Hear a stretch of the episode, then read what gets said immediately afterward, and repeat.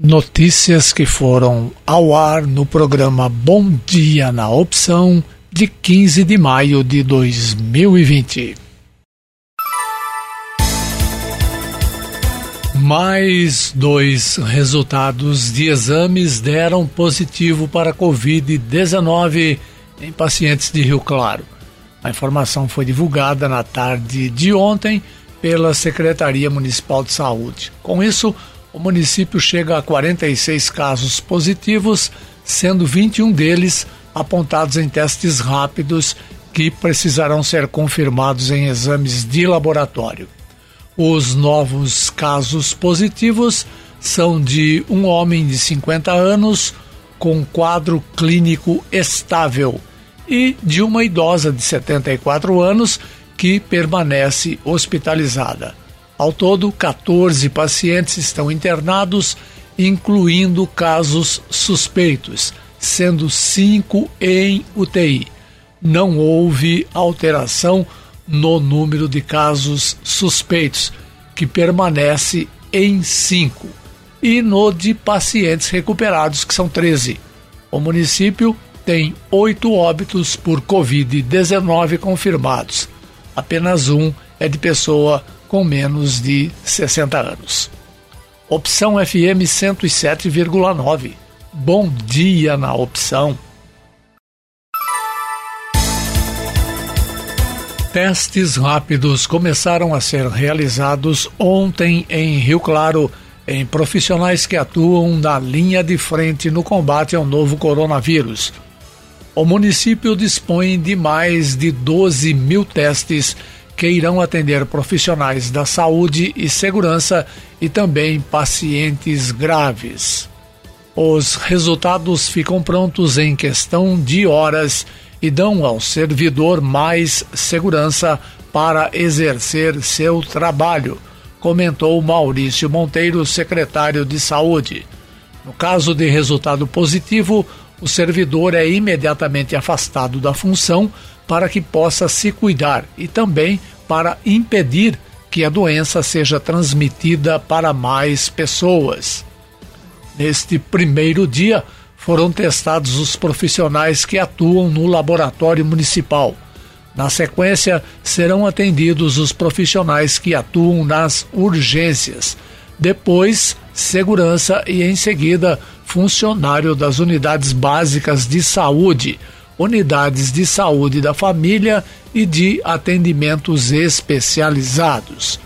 O exame será feito em enfermeiros, técnicos e auxiliares de enfermagem, médicos, farmacêuticos, técnicos de laboratório, guardas civis, policiais e bombeiros, entre outros profissionais. Opção FM, a melhor opção. Bom dia na opção. O Centro de Contingência ao Coronavírus em São Paulo já manifestou duas vezes ao governo do estado a necessidade de medidas para aumentar a restrição sobre a circulação de pessoas na região metropolitana da capital. A ponderação foi feita em duas reuniões com autoridades estaduais uma realizada ontem e outra na quarta-feira. Diante do alerta, o prefeito da capital, Bruno Covas, e o governador do estado, João Dória, iniciaram conversas sobre a possibilidade de lockdown na cidade de São Paulo. A chance de a medida ser anunciada na entrevista coletiva de hoje é considerada remota, mas pessoas ligadas ao Palácio dos Bandeirantes afirmam que o tema não vai esfriar e será assunto entre os governos do município e do estado no final de semana. O mesmo pensamento existe na prefeitura e o raciocínio é que a decisão vai amadurecer no começo da próxima semana. A avaliação que o município faz é de que, no momento, falta unanimidade no Palácio dos Bandeirantes. O entendimento é de que o coordenador do Centro de Contingência, Dimas Covas, estaria convencido sobre a necessidade de lockdown na região metropolitana, mas não haveria consenso entre todos os setores do governo estadual. Existiria ainda pressão de empresários sobre o governador, porém, esse problema é considerado menor. O pensamento que predomina é de que a realidade vai se impor e o anúncio é questão de tempo. Você está ligado na opção certa, 107,9 Opção FM. Bom dia na opção. A dívida do governo deve alcançar 700 bilhões de reais até o fim do ano. A previsão é do secretário do Tesouro, Mansueto Almeida. A estimativa cresceu 14% em um mês. Em abril, o rombo calculado era de 600 bilhões de reais. A projeção do déficit para o ano no orçamento de 2020 era de 124 bilhões. O secretário do Tesouro também se valeu dos dados para prever a impossibilidade de o governo Bolsonaro cumprir a regra de ouro em 2022. Num tom de quase evidência, Mansueto falou à comissão mista que acompanha as medidas sobre o coronavírus que o Brasil não conseguirá cumprir a regra de ouro em 2021, não conseguirá cumprir em 2022 e nem em 2023, porque o buraco fiscal ficou muito grande. E foi além. Afirmou que a regra de ouro não será cumprida neste e nem no início do próximo governo. Opção FM 107,9. Bom dia na opção. Governo decide imprimir mais dinheiro para conseguir pagar auxílio emergencial. Reportagem Humberto Ferretti. Governo terá que imprimir dinheiro para conseguir pagar o auxílio emergencial. Serão 9 bilhões de reais em novas cédulas produzidas pela Casa da Moeda. O Banco Central explica que a fabricação desse dinheiro já estava programada para acontecer até o fim do ano e diz que o que houve foi um pedido de antecipação para que ele comece a circular ainda neste mês. A falta de dinheiro físico seria um dos motivos da demora do governo para divulgar o calendário da segunda parcela do auxílio emergencial. O secretário do Tesouro Nacional, Mansueto Almeida, garante que não haverá falta de verba e explica que, como muita gente tem, por exemplo, guardado dinheiro em casa, ele tem circulado menos na economia. Não vai faltar dinheiro. O que está acontecendo no Brasil, que é imprevisível, é que muitas das pessoas que estão recebendo benefício, o dinheiro, o papel moeda, não está voltando para a economia. Isso nunca aconteceu. Por algum motivo, as pessoas estão recebendo dinheiro, estão colocando dinheiro no bolso ou em casa. Então, começou a, a ter uma deficiência de papel moeda em circulação. Mas o Banco Central vai, vai é, jogar mais papel moeda no mercado, vai contratar a fabricação de mais papel moeda. Então, não vai faltar dinheiro nesse sentido. O que está acontecendo é que muita pessoa que saca o dinheiro talvez pessoas de baixa renda que não estão acostumadas a trabalhar em banco, pega o dinheiro e coloca em casa. Então, o dinheiro que está sendo pago, que em geral volta para a economia, não está voltando. Além das pessoas de baixa renda que não têm conta em banco, outros fatores podem ter contribuído para a falta de dinheiro em papel. Por exemplo, a redução do volume de compras no comércio e o fato de que parte da população e até empresas teriam feito saques para garantir reservas durante a crise. Da Rádio 2, Humberto Ferretti.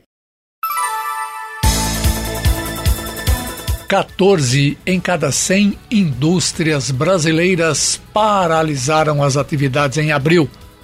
A constatação é de pesquisa realizada pela Fundação Getúlio Vargas.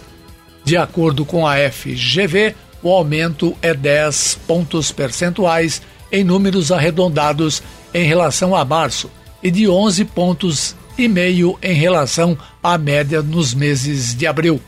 Entre os setores mais afetados estão os de veículos automotores, que com praticamente 60% de paralisação, de couros e calçados com 39% das indústrias paralisadas, e vestuário com índice de paralisação de 34%. Já o percentual de empresas que estão aumentando a produção sem dificuldades caiu. Esse índice passou de 52% em janeiro para 21% em abril, também em números arredondados. Vale lembrar que o setor industrial, assim como diversos outros setores da economia, sente os impactos da crise causada pela pandemia de coronavírus. Aqui no Brasil, as principais cidades iniciaram medidas de isolamento social em meados de março. Vacina contra o coronavírus deve estar disponível em um ano. Essa é a previsão otimista da Agência Europeia de Medicamentos, responsável pela aprovação desse tipo de produto no continente. A entidade avisou mais de 30 laboratórios e outros locais que têm trabalhado nos estudos que, quando eles estiverem prontos, tentará agilizar as análises e a liberação.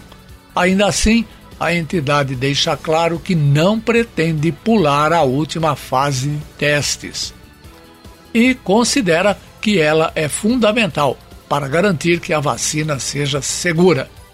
O diretor do órgão, Marco Cavaleri, disse ainda à imprensa achar pouco provável que alguém consiga desenvolver uma vacina já nos próximos meses. O presidente dos Estados Unidos, Donald Trump, por exemplo, usou a internet nas últimas horas para dizer que é possível concluir sim os trabalhos ainda neste ano. Ao mesmo tempo em que a vacina é vista como uma solução no mundo todo, ela também gera tensão na comunidade internacional. Já existem acusações de espionagem entre países além do temor de que questões políticas e financeiras sejam colocadas acima da saúde. Por exemplo, um laboratório favorecer determinados governos ou países no fornecimento das possíveis vacinas, que, para líderes da área da saúde, deverão ser consideradas bem universais.